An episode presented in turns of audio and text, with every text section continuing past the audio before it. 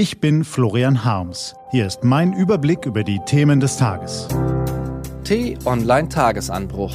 Was heute wichtig ist. Dienstag, 31. März 2020. Die Kritik an den Ausgangsbeschränkungen wächst. Der Ruf nach einer Exit-Strategie wird lauter. Das ist riskant. Gelesen von Christian Erl.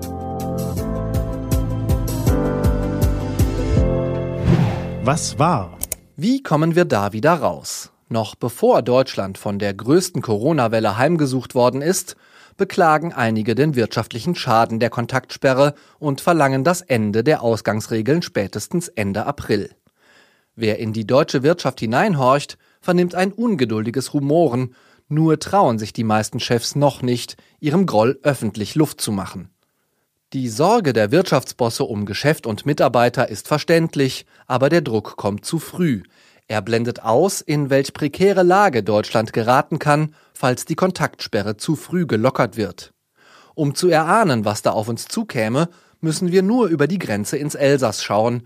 Weil dort bereits so viele Menschen an Covid-19 erkrankt sind, fehlt es unseren französischen Nachbarn an allem. Intensivbetten, Beatmungsgeräte, Fachpfleger, Schutzmaterial.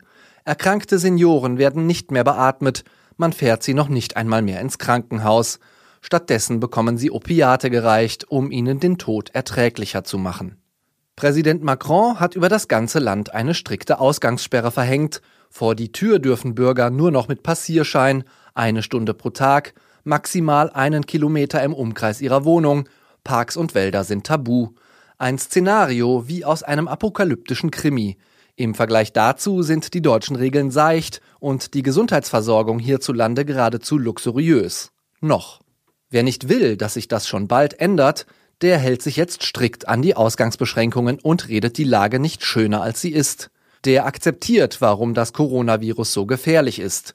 Erstens ist es neu und noch kaum erforscht. Deshalb gibt es zweitens noch keine erprobten Therapien.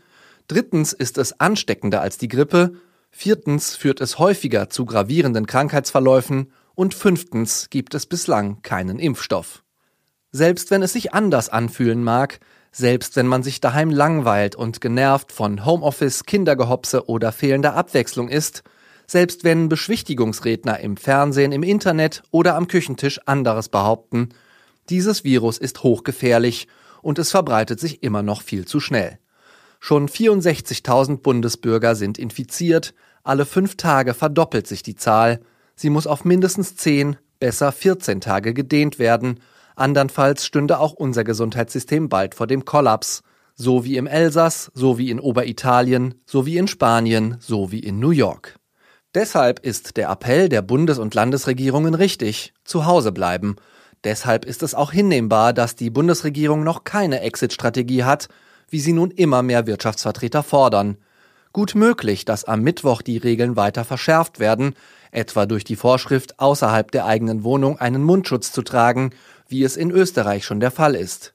Gut möglich aber auch, dass die Bundesregierung bis Ostern wartet, ehe sie schärfere Regeln erlässt oder eben die Ausgangsbeschränkungen lockert.